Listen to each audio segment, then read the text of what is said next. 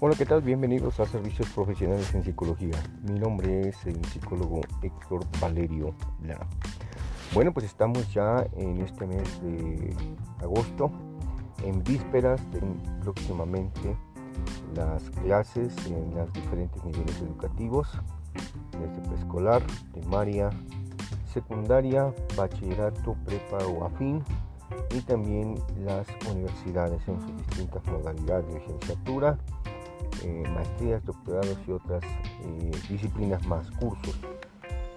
Y esto, bueno, pues se va a ir de manera paulatina porque algunos cursos empiezan el 15 de agosto, otros lo harán el 22 y poco a poco así todos regresamos a este proceso de eh, cursos presenciales. Sin embargo, algunas escuelas posiblemente estén en la doble modalidad, ya sea presencial o también puede ser eh, en línea. Pero bueno, pues casi la mayoría, en un 90%, la mayoría de los cursos ya están de manera presencial. Y así como son presenciales, pues también nosotros seguimos presentes y vigentes en nuestros servicios de terapia individual, terapia de pareja y terapia de familia.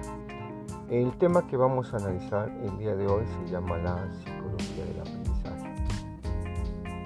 Te preguntarás qué es el aprendizaje. Piénsalo un momento,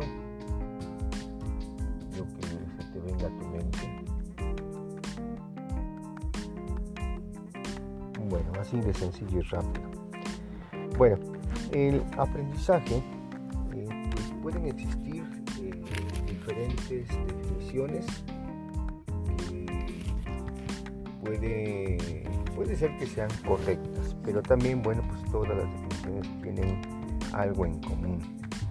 Y esa afinidad tiene que ver con modificar, cambiar, renovar nuestros conocimientos o también conductas que nosotros desarrollamos en nuestra vida. El aprendizaje eh, no solamente hay que ubicarlo en la vida escolar.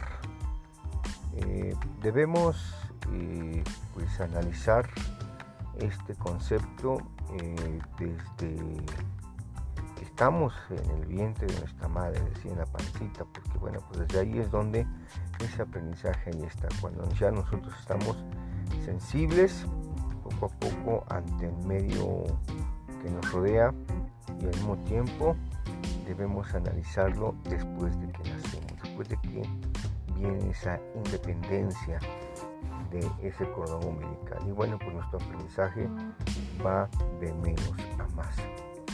Desde nuestra más tierna infancia, el aprendizaje lo vamos a relacionar con la curiosidad, la espontaneidad y creatividad. Son tres cosas básicas que el aprendizaje tiene en nosotros y porque lo que nosotros tenemos en cuenta es que, eh, bueno, pues poco a poco, conforme nosotros vamos desarrollándonos a través de los días y los meses, nuestro aprendizaje es muy eh, sencillo, pero también aprendemos muchas cosas, como por ejemplo, si a un bebé eh, le damos un plumón, bueno, pues ya una vez que lo manipula, el bebé no va a saber que es un plumón hasta que no pasa por el estado sensorial. Es decir, todo aprendizaje comienza por la boca en el inicio de la vida que nosotros tenemos. Y a través de la boca tenemos que utilizar el gusto para saber si es amargo, dulce, agrio, salado, es eh, suave, duro, áspero, eh, suave, si está caliente, si está frío, etcétera, ¿no? Son varias cosas. Entonces todo el conocimiento o todo el aprendizaje pasa a través de la boca. ¿Por qué? Porque es una de las cuestiones que nosotros tenemos al nacer y eso tiene que ver con nuestro proceso ontogenético como especie. Sin embargo, eh, también es importante determinar que eh, los tres conceptos que mencioné estos se van pues fecundando a través de los años, los primeros años de vida. Imagínate el mismo plumón ya con un niño o una niña eh, aproximadamente de un año y medio, dos años. Cuando el niño descubre que ese plumón sirve para pintar, o que ya lo chupó y que sabe amargo y sabe horrible, el bebé ya no va a cometer el mismo error. Todos aprendemos a través del ensayo y el error. Eso es básico ¿eh? a través de nuestra vida. A veces eh, estamos en la eh, premisa de que debemos no equivocarnos, no cometer errores. Estamos en esa cuestión educando para que nuestros niños no tengan errores. Cuando uno de los procesos que tenemos en el aprendizaje es que el ser humano no aprende todos de la misma manera. Muchos aprenden a través del error. Y a través del error como se dan los aprendizajes significativos para que los niños evolucionen a través de su infancia. Y eso implica que, por ejemplo, eh, la curiosidad también juega ese papel fundamental porque determinamos que eh, a través de esa curiosidad se investiga. Un ejemplo muy sencillo, cuando el niño perdón, está cerca de el fuego o lumbre, el niño no va a saber que se va a quemar hasta que no se quema. Una vez que descubre esto, pues el niño va a llorar, se va a quejar de que le arde, le duele, eh, necesita ser curado, apapachado, etc. Pero una vez que descubre que eso quema, en automático el niño, una vez más cuando quiere realizar este ejercicio, ya no se va a equivocar. ¿Por qué?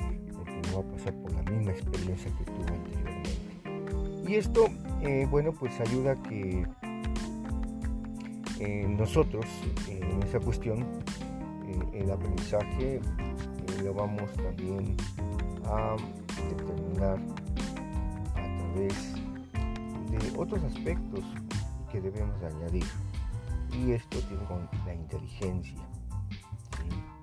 También el aprendizaje se relaciona con el entorno, el medio ambiente donde nos desarrollamos, la socialización que nosotros tenemos con la familia, la escuela, los compañeros, etc. Entonces ese aprendizaje va aumentando. Así como también eh, pues eh, el aprendizaje este nos acompaña desde que nacemos hasta el último día de nuestra existencia. Es cuando dejamos de aprender o dejaremos de aprender. Entonces, eh, aquí una cuestión importante es que el aprendizaje, bueno, pues requiere un proceso o una relación principalmente en tres aspectos, con los sistemas sensoriales, es decir, los cinco sentidos. También los podemos relacionar con las habilidades motrices y también las habilidades cognitivas. Pero vamos a checar en qué consisten cada uno de estos tres tipos de habilidades.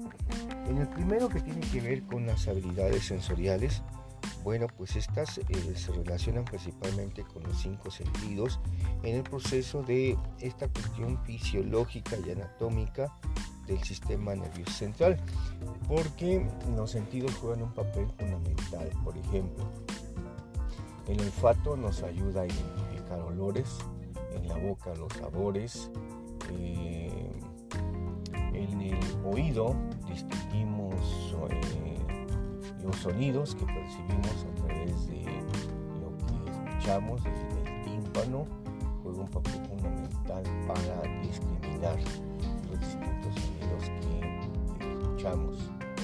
Eh, también está la vista, en la cual bueno, pues percibimos el mundo en colores, en dimensiones, y esto ayuda a que cada uno de nosotros bueno, pues siga desarrollando esta habilidad. Y finalmente el tacto, porque este tacto ayuda a que podamos reconocer todo lo que nos rodea en el medio ambiente. Incluso a través del tacto sentimos frío, calor y etc. Bueno, pues esos son los aspectos que se relacionan con estos sistemas sensoriales. Y eh, un segundo aspecto tiene que ver con las habilidades motrices.